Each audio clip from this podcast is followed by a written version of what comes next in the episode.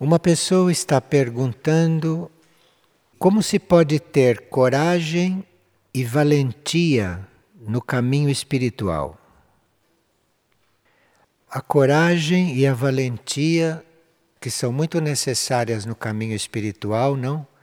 Porque no caminho espiritual nós nunca sabemos onde vamos chegar. O verdadeiro caminho espiritual é um mistério. E o indivíduo no caminho espiritual ama o mistério. Ele ama a insegurança. É da insegurança que ele vive. Este é o caminho espiritual, verdadeiro. Então é preciso coragem e valentia. E disso são capazes as almas ou as mônadas, os espíritos de primeiro raio. Nos demais raios, nós vamos com a devoção, vamos com o amor, vamos com a busca da harmonia, vamos com a busca científica, vamos pelo estudo, mas a coragem e a valentia pura e simples, que são aqueles que no caminho espiritual recebem uma espada a uma certa altura, isto são as almas ou as mônadas de primeiro raio, as almas ou as mônadas de vontade e poder. E uma pessoa pergunta qual é a diferença em ser monge no monastério de Figueira e ter uma vida monástica fora de Figueira. E quais são os requisitos para os dois casos? Os requisitos são os mesmos, só que no monastério há uma estrutura que protege, que facilita, que preserva e que defende. Para ser um monge, é necessário estar disponível e livre para viver a lei monástica. A lei monástica é uma lei que nos coliga ao único, que nos coliga à criação. Então o monge vive coligado a isto. Tudo que ele faz é em função de confirmar esta ligação com o alto, com o infinito. Tudo que ele faz é em função disso. Claro que dentro de um monastério quando o monastério é bem organizado, bem estruturado, tudo gira em função disso. Nada gira em função da vida pessoal de ninguém. Em um monastério, tudo gira em torno de uma lei. E os seres que estão ali têm como vocação viver aquela lei. Então, num verdadeiro monastério, não há problema algum de ordem pessoal. Os problemas em um verdadeiro monastério são aqueles problemas das pessoas estarem fazendo aquele contato cada vez melhor. Este é o único problema em um monastério. Pessoas problemáticas em um monastério devem ser removidas, porque lá não é lugar de problemas. No monastério é um lugar para tudo estar em função de um contato com os níveis superiores e com as leis superiores. Por isso que em um monastério a prática da oração é fundamental, assim como a prática do silêncio, a prática da busca interior, grupal, individual, tudo isto é a vida monástica. A vida monástica não tem outra finalidade senão manter aquela coligação com os níveis superiores. Porque um verdadeiro monastério, um monastério onde isto acontece, onde isto é vivo, esse monastério presta um grande serviço ao planeta. Porque o que ele irradia é aquilo que o planeta mais necessita. O monastério é muito necessário hoje para o planeta, mas um monastério verdadeiro, não um monastério que esteja cuidando de problemas pessoais lá dentro.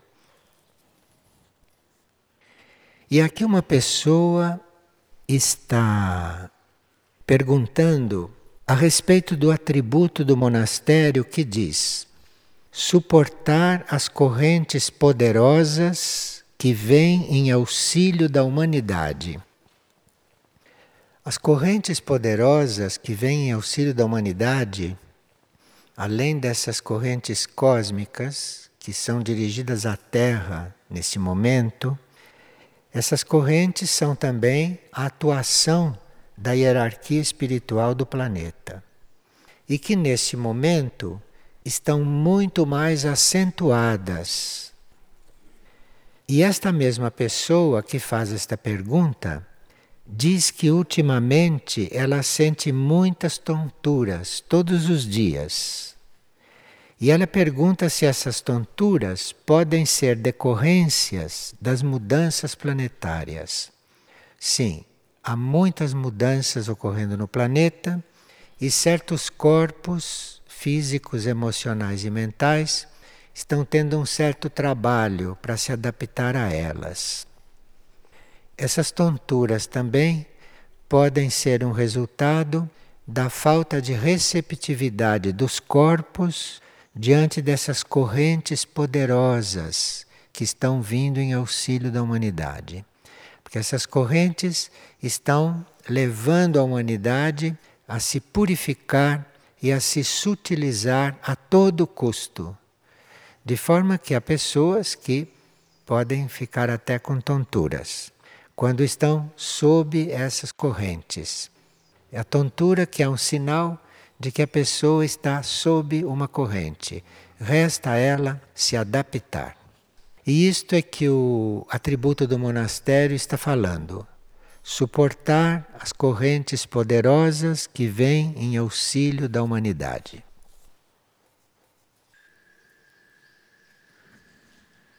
Uma pessoa está perguntando se o fato de uma mulher ser mãe a afasta da vida monástica. A vida monástica é a vivência das leis monásticas. A alma ou a mônada podem estar próximas e buscando a vivência dessas leis.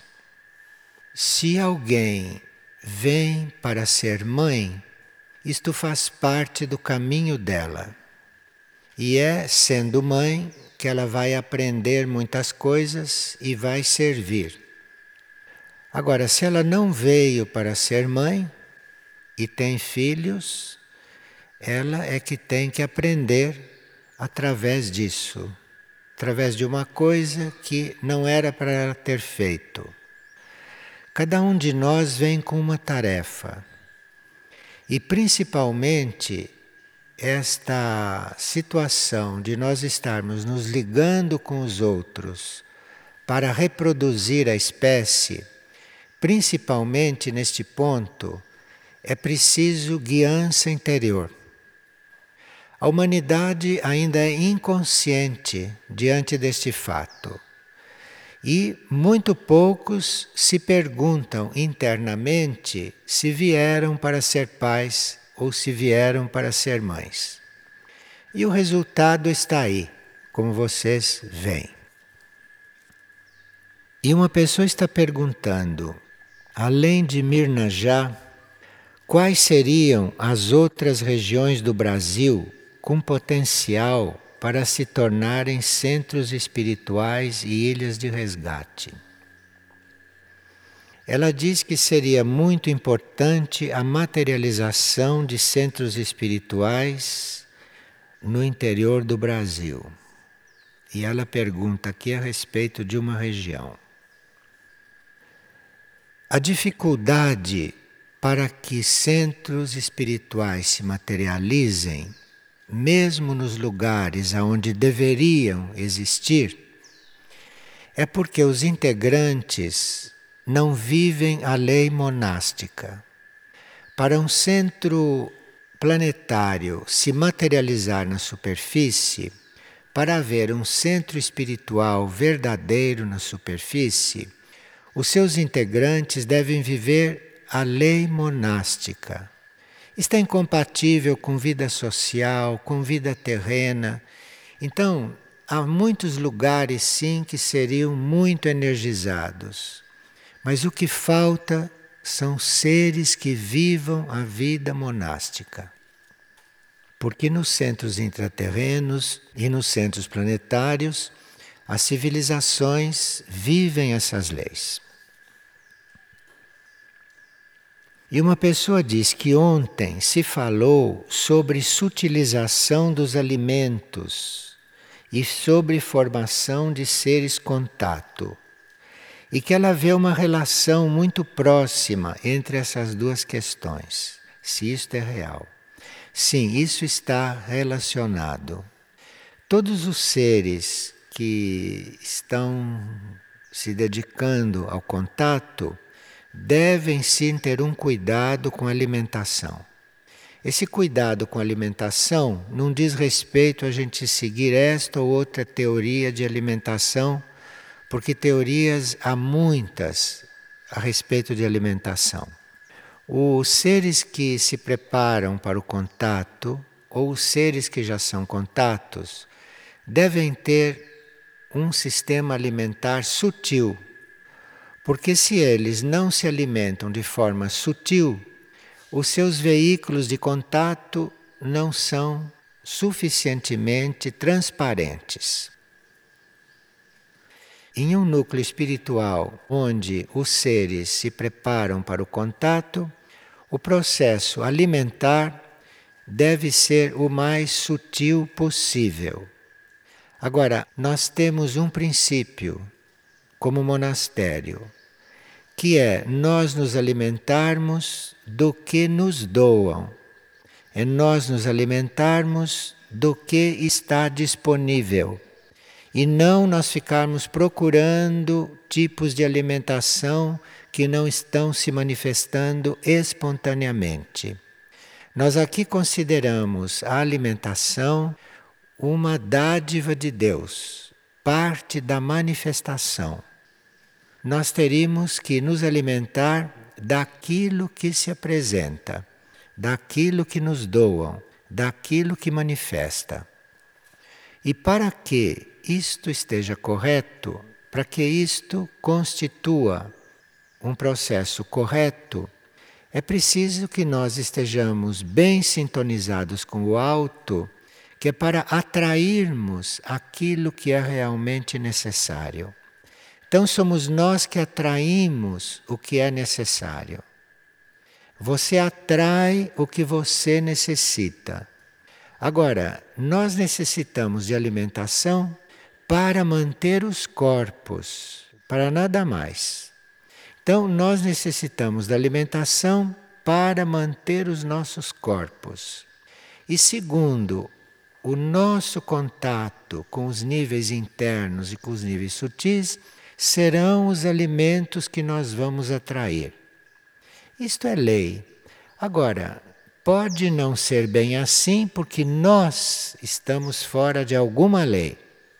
Se nós estivermos dentro da lei, nós vamos atrair a alimentação que os nossos corpos necessitam. E se os nossos corpos, para se sutilizarem, necessitarem de um certo tipo de alimento, nós vamos atraí-lo e ele vai chegar. E se os nossos corpos, para se sutilizarem, necessitarem de outros tipos de alimento, esses é que vão ser atraídos. Mas isto vai ser atraído. Não somos nós que vamos buscá-los.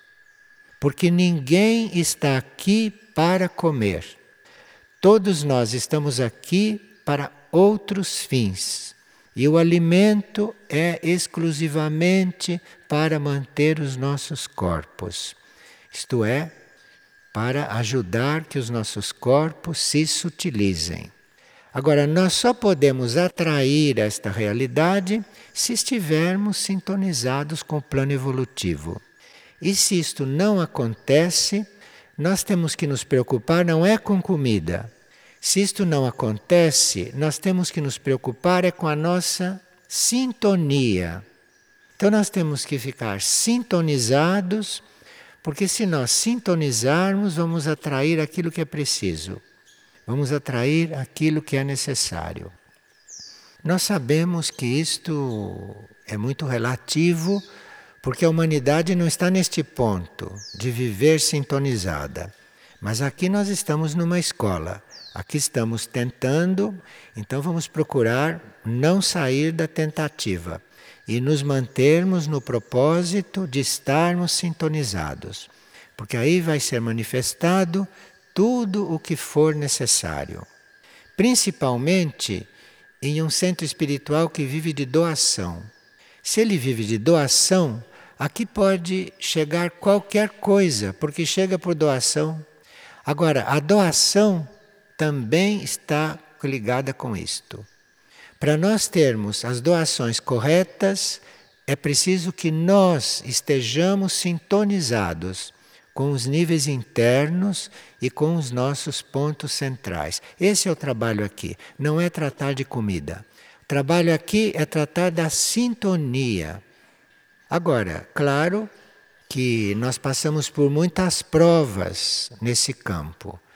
E uma das provas pelas quais passamos é haver manifestação de muitas coisas e nós termos que discernir o que usar e o que não usar.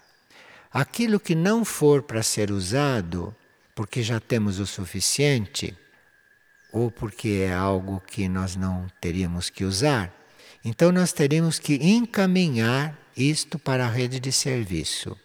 Aqui não se deveria jogar nada no lixo e não se deveria desperdiçar nada. Tudo aqui que se desperdiça ou que se joga no lixo nós estamos furtando daqueles que não têm o que comer. Tudo aquilo que aqui pode surgir a mais do que é necessário, como às vezes acontece como prova para nós, e como generosidade da lei da manifestação, tudo aquilo que sobra aqui deve ser encaminhado para a rede de serviço.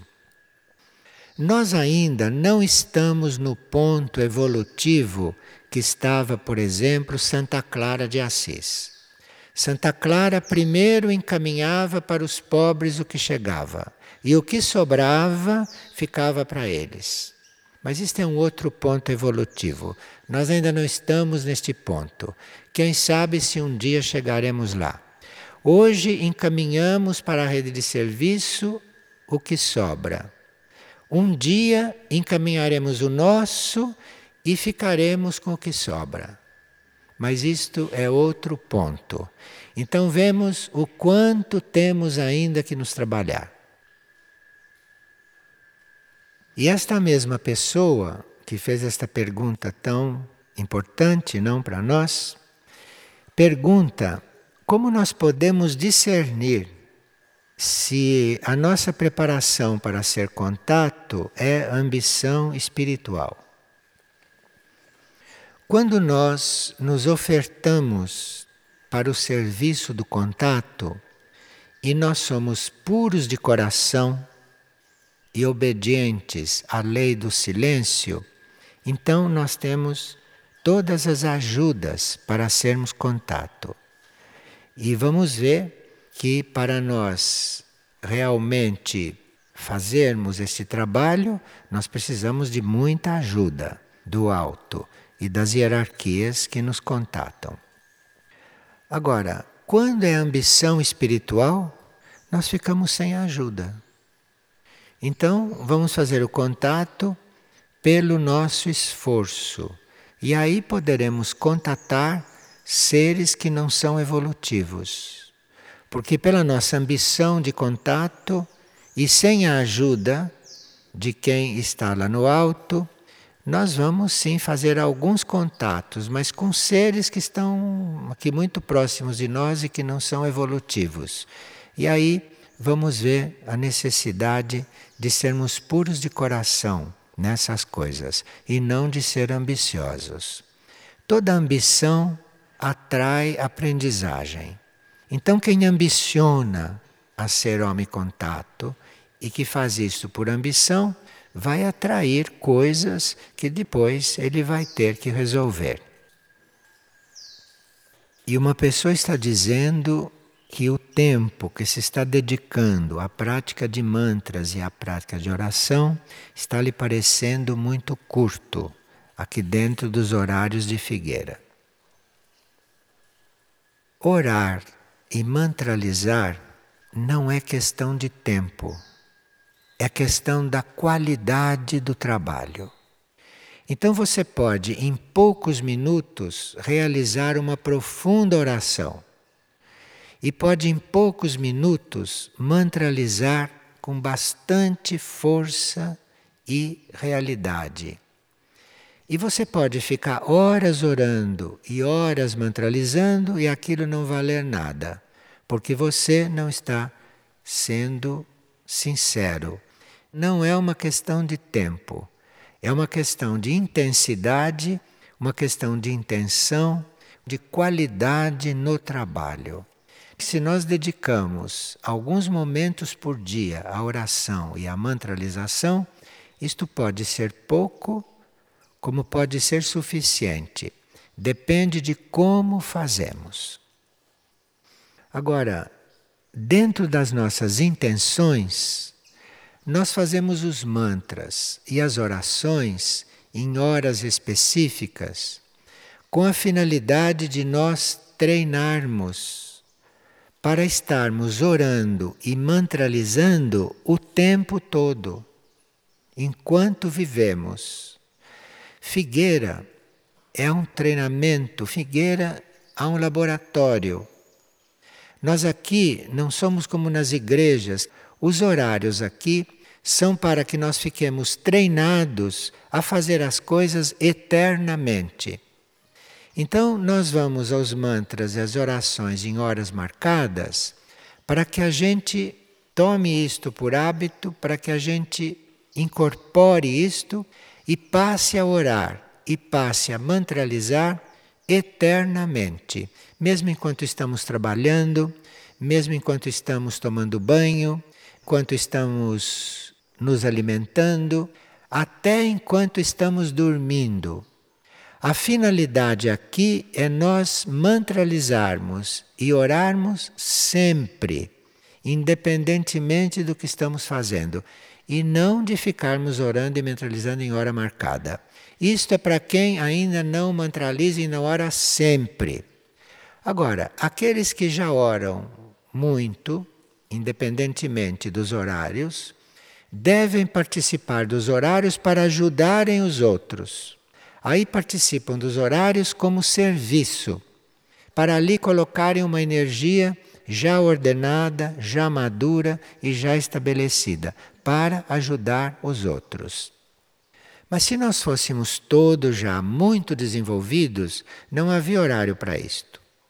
Nós estaríamos sempre orando e sempre mantralizando enquanto fazemos todas as outras coisas. Agora, não teríamos que ter pressa e não nos iludirmos com isto.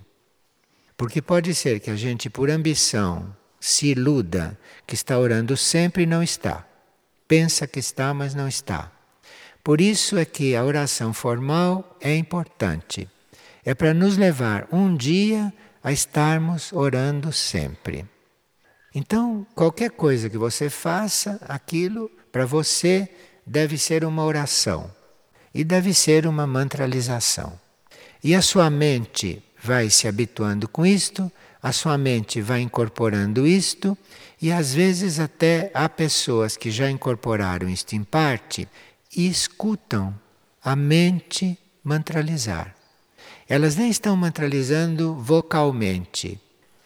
Fisicamente elas estão fazendo outra coisa.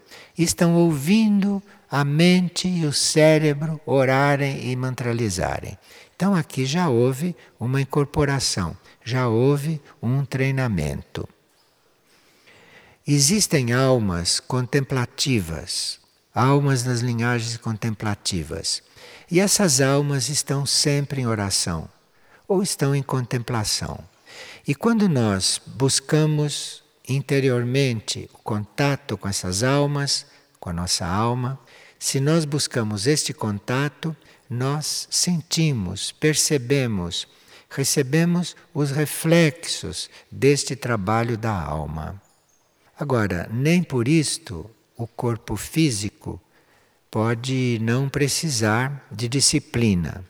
Então, para maior disciplina do corpo físico, então nós mantemos o nosso horário, mantemos o nosso exercício. E quando o corpo físico passa pelo exercício da oração e pelo exercício da mantralização, se vê este corpo físico é disciplinado, este corpo físico é harmonioso, e ele vai buscar isto é no alinhamento, enquanto o ser está orando ou o ser está mantralizando. Esta questão da oração e dos mantras é muito ampla e cada um de nós está diante dela segundo o próprio ponto evolutivo, segundo a própria intenção e segundo a própria compreensão de todas essas práticas. Agora, estar num centro espiritual sem orar e sem mantralizar, isto nós estamos ali furtando o lugar de um outro. Estamos furtando o lugar de alguém que, se estivesse ali, estaria enriquecendo o centro com esse real trabalho. Que o real trabalho de um centro é irradiar. O real trabalho de um centro não é fazer partilha como esta, não é fazer reunião. O real trabalho de um centro não é plantar, não é cozinhar, não é servir comida. O real trabalho de um centro sobre o planeta é irradiar irradiar energia de paz, de harmonia, de alinhamento com o alto, irradiar a energia dos raios. Este é o trabalho de um centro espiritual. E a vida das pessoas nesse centro espiritual é que vai determinar a proporção em que isto é feito, ou a proporção em que isto não é feito. A vida do centro espiritual é a irradiação que ele deve fazer para o planeta. Nós não estamos falando para ninguém em particular.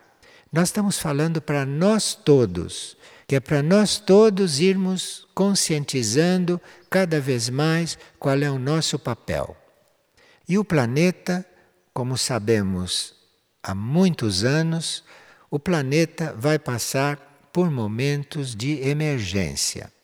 E nesses momentos de emergência, quem não estiver sintonizado com estas coisas, vai realmente ficar muito confuso ou muito perdido. Isto são informações ou são repetições de informações que se está dando nos últimos momentos para aqueles que se esqueceram ou para aqueles que têm que ser relembrados. Agora, esses momentos que se aproximam são momentos muito importantes para a transformação da Terra e para a transformação da humanidade. E nesses últimos momentos, há sempre aquelas informações que foram dadas um pouco resumidamente ou que não foram ainda passadas, mas nesses últimos momentos nós sempre temos uma informação mais adequada para os momentos que estão se aproximando. Então parece que nós estamos ouvindo uma coisa que já ouvimos, mas estamos ouvindo em outra vibração, em outra sintonia. Estamos ouvindo com uma outra ênfase, que é para ajudar nos retoques finais que temos que ter ou para ajudar na nossa preparação, se ainda estivermos sendo preparados. E uma pessoa está pedindo que a gente fale sobre o atributo reconheça quando Sírios os enviar os que estiveram presentes no princípio. No início da Terra, muitas áreas do universo enviaram seres para cá, para ajudar a Terra. Muitos daqueles que vivem na Terra vieram de outros lugares. Vieram trazer para a Terra as energias das suas civilizações, para ajudar a formar uma civilização terrestre, ou vieram para cá aprender alguma coisa durante a formação da Terra. Sirius é um sistema que rege o sistema solar. E Sirius enviou para a Terra, no princípio, seres de muita evolução, adequados para várias fases da Terra. E alguns seres que Sirius enviou no princípio poderão retornar nestes momentos finais de ciclo. E nós, se os reconhecermos, vamos ter mais aproximação com eles.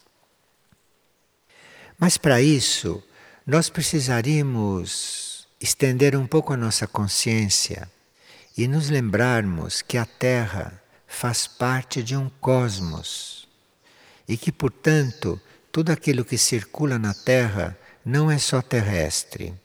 E que nós podemos estar aqui com energias extraterrestres, com seres extraterrestres, em contato conosco, ou eles aqui, conscientemente ou não nós teríamos que ter a Terra como uma parte do universo e não ter a Terra como nosso fundo de quintal e não ter a Terra como nossa casinha, como o nosso país, essas coisas de gente muito limitada. A Terra é parte do universo, a Terra é parte do cosmos.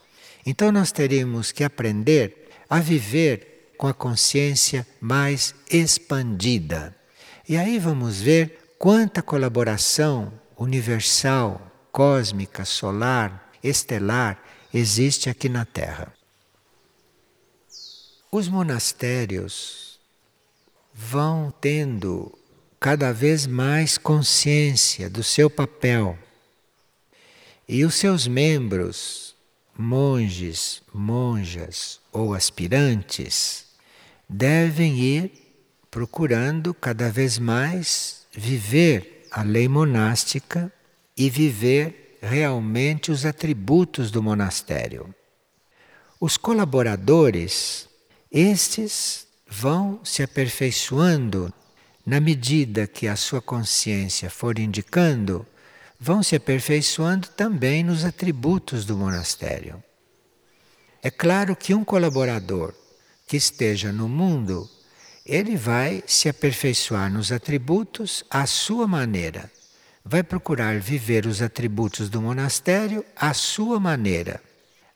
Os monges, as monjas e os aspirantes devem vivê-los desde o plano físico, desde o corpo físico até o seu nível divino. Isto quem é monge, quem é monja e quem é aspirante. Deve viver desde o físico até o divino, aqueles atributos.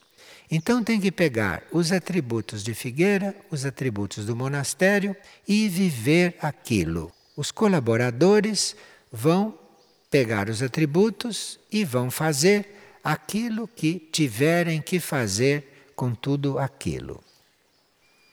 Hoje, nós temos os atributos do monastério de Figueira, que são um trabalho para vidas.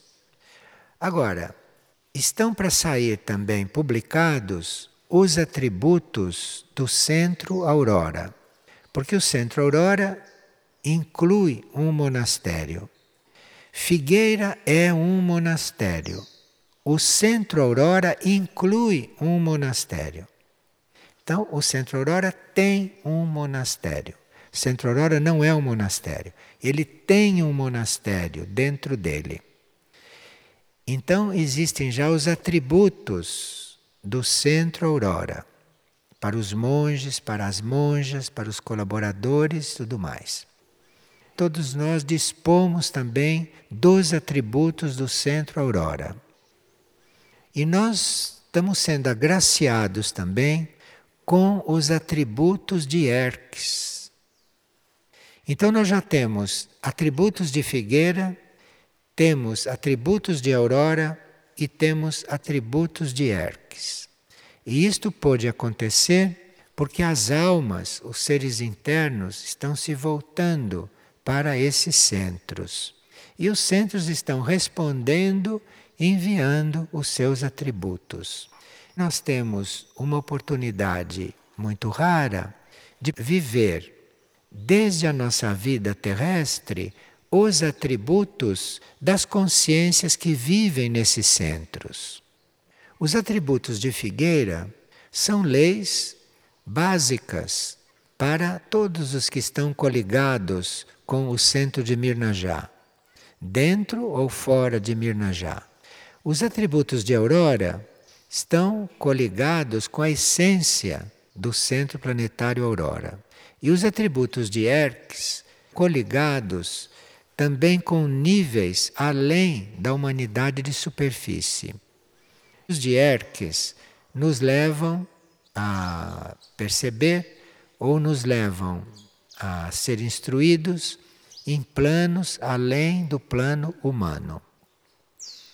Os atributos de Hermes estarão diretamente inspirados por Astar Asgram, que é um ser do plano mental cósmico e, portanto, os atributos de Hermes terão a energia para nos levar até o plano mais alto do nível humano e começarmos a sentir os ecos do plano astral cósmico e do plano mental cósmico. Isto para aqueles que realmente se dispuserem a viver os atributos. Não só saber decor e recitar e memorizar, mas viver os atributos.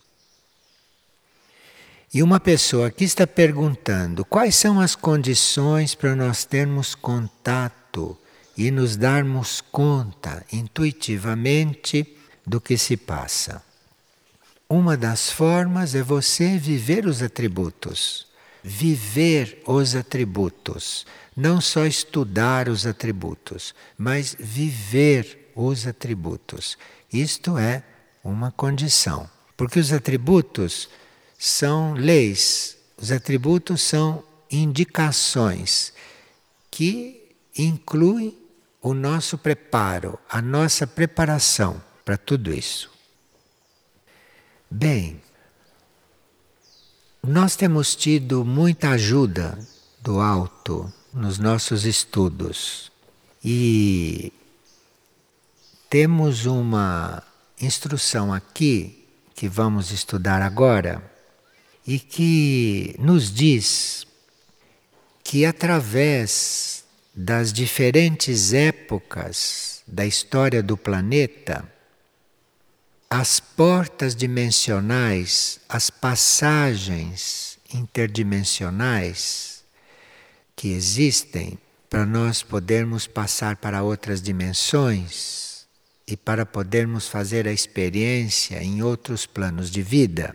Aqui diz que nas diferentes épocas do planeta, essas portas interdimensionais sempre mudaram de lugar nunca ficaram no mesmo lugar, para que elas fossem resguardadas e não fossem atacadas por forças contrárias, forças involutivas.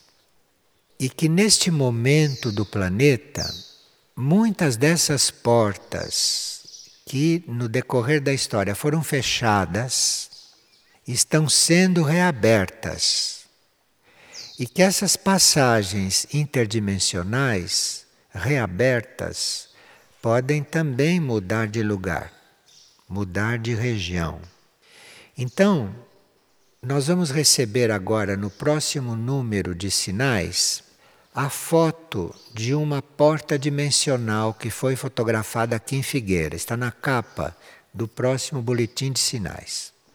Não quer dizer que aquela porta ainda esteja naquele lugar. Porque se ela foi reconhecida e fotografada, ela pode não estar mais ali. Ela pode ter mudado de lugar. Quando reconhecemos uma porta interdimensional em Figueira, aquilo não deve se transformar em um ponto turístico. Porque logo que ela se manifesta, ela pode já ter mudado de lugar. A porta dimensional é reconhecida por aqueles que querem realmente servir como união entre os planos. Então, são levados a outros planos internamente e alguns corpos podem ser levados a outros planos passando pelas portas dimensionais ou interdimensionais.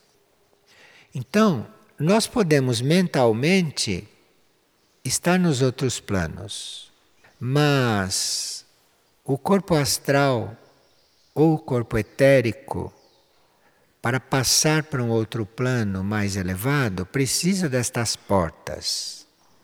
É muito importante nós estamos estudando este assunto. Neste momento, as portas interdimensionais estão ressurgindo e elas vão ser cada vez em maior número, porque os seres vão ter necessidade de se trasladarem para outros planos, etericamente, astralmente, mentalmente ou com os seus corpos sutis que estejam a serviço. Nós teríamos que nos concentrar e levar um pouco mais em conta nesta época, neste período, a nossa existência como mônada a nossa existência no plano monádico. O plano monádico é aquele plano de consciência que vem logo depois do plano espiritual. A nossa consciência não está só aqui, no plano físico. Aqui nós temos uma consciência muito concreta e temos uma vida consciente aqui muito forte. Mas nós vivemos em vários planos de consciência, não só aqui.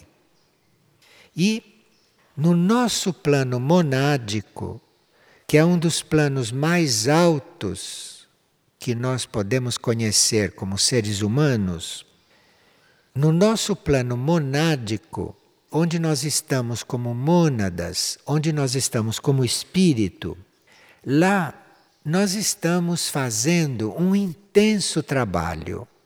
E é bom que a gente saiba que trabalho é esse. É bom que a gente conheça, que a gente tenha consciência do que nós estamos fazendo no plano monádico. E lá no plano monádico, nós, como mônadas, estamos tentando sintetizar, estamos tentando elevar toda a nossa atividade nos planos inferiores. Isto aqui é o plano mais inferior que existe. Este plano físico é o mais inferior de todos.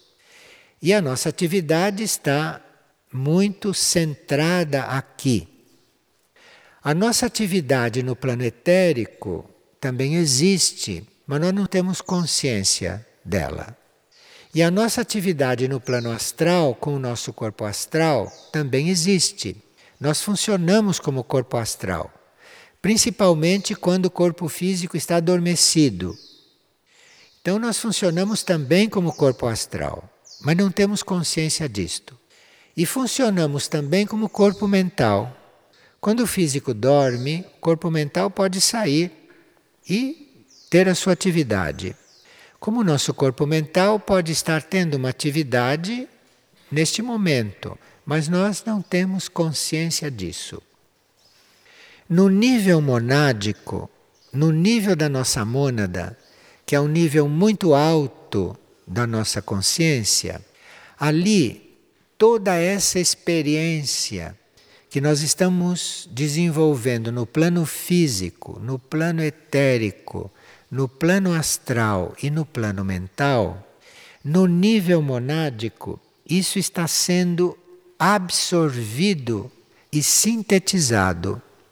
Porque a mônada, nós como mônada neste momento, estamos procurando realizar um trabalho que é o seguinte: não só de erguer tudo isto e sintetizar lá no plano monádico, como também nós, como mônada, estamos procurando trazer do cosmos, trazer do alto tudo o que é possível e reunir, juntar com essa nossa experiência inferior.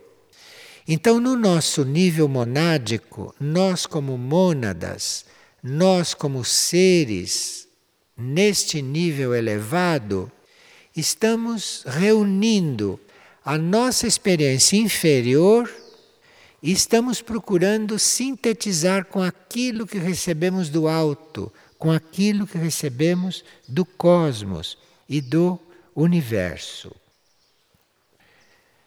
Nesse plano monádico, nós vamos começar a experimentar um outro tempo não este tempo planetário que conhecemos aqui.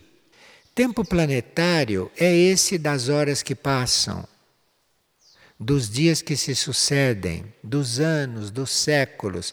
Isto é o tempo planetário. O tempo real não é este.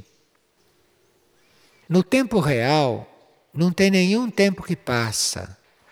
No tempo real, não há velhice, não há juventude. No tempo real não há essas coisas.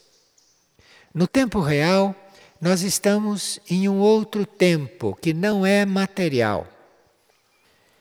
E as nossas mônadas, os nossos seres, nesse nível elevado, estão buscando conhecer este tempo real.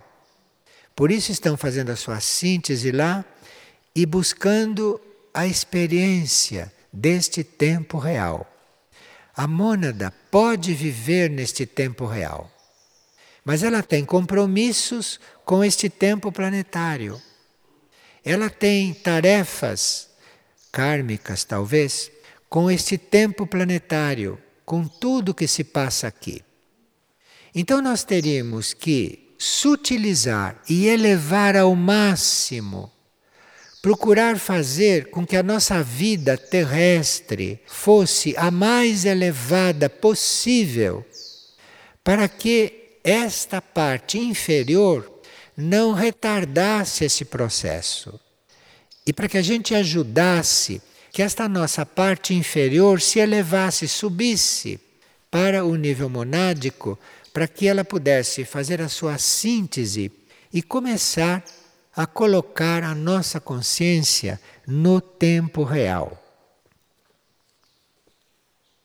Quando nós, aqui, no plano pessoal, no plano consciente, estivermos dispostos a realmente erguer tudo isto e fazermos as conexões com o tempo real, esse processo é vivido conscientemente, dia a dia, em todas as tarefas dentro dos monastérios. Então, se funda um monastério, é inclusive para isso. Se funda um monastério para que ali dentro haja uma consciência da necessidade desta elevação então, quem tem muita dificuldade para fazer isto não deve entrar no monastério. O lugar dele é colaborar com o monastério. Porque colaborando com o monastério, ele vai adquirir dentro da lei kármica o direito de sintonizar com aquilo. Mas o monastério e quem vive no monastério deve estar ali em função de fazer esta elevação e esta elevação, a uma certa altura, é conduzida e é levada pela energia da lei monástica. Então, quem entra em um monastério praticamente entra em um elevador. Um elevador que vai subindo independentemente da vontade dele. Então, quem entra em um monastério estar ali para se elevar. E por isso que os candidatos, os aspirantes, essas pessoas devem saber o que, que elas vão fazer. Porque lá desde o físico até o monádico, tem que ser elevado, tem que ser sutilizado, tem que estar com a máxima conexão com esses planos elevados. Isto não foi assim sempre em toda a história da humanidade. O que nos comunicaram foi que os núcleos monásticos, ao longo da história da humanidade de superfície, cumpriram diferentes propósitos e responderam a diferentes necessidades da humanidade. E que o propósito atual desses monastérios será a implantação e a abertura de um canal por onde se tenha acesso à vida da alma, à vida da mônada, e formar um canal por onde se tenha acesso até a vida do nível que rege a mônada. De forma que nós não temos pressa de recolher lá dentro todos os candidatos, porque não se trata de número e não se trata de aparências, mas se trata de realmente ter um canal aberto para tudo isso. E aqui diz a comunicação. Nós temos que ter claro esse objetivo, porque esses processos deverão se desenvolver totalmente conscientes. E esses processos devem ser a vida cotidiana desses seres que estão lá dentro. Porque esses monastérios devem irradiar isto para que toda a humanidade possa ir vivendo estas coisas, possa ir recebendo a energia para viver estas coisas. Claro, que as pessoas que já têm uma capacidade de concentração, as pessoas que já têm uma disciplina de movimentos físicos, as pessoas que já estão habituadas a fazerem esses trabalhos internos, seriam preciosas dentro desses monastérios. Mas nós sabemos que nesta época todas essas pessoas têm inúmeros compromissos kármicos e não kármicos, pessoais, etc., e que fazem esse trabalho dentro do possível no mundo, nas circunstâncias kármicas que elas dispõem. Mas, neste momento, em Figueira, com o monastério masculino e com o monastério feminino, nós estamos diante de uma porta e que, se nós entrarmos por esta porta, nós vamos ter uma nova visão de nós mesmos. Então, quem entra lá, entra como um ser humano, mas lá dentro ele deve ter outra visão de si mesmo.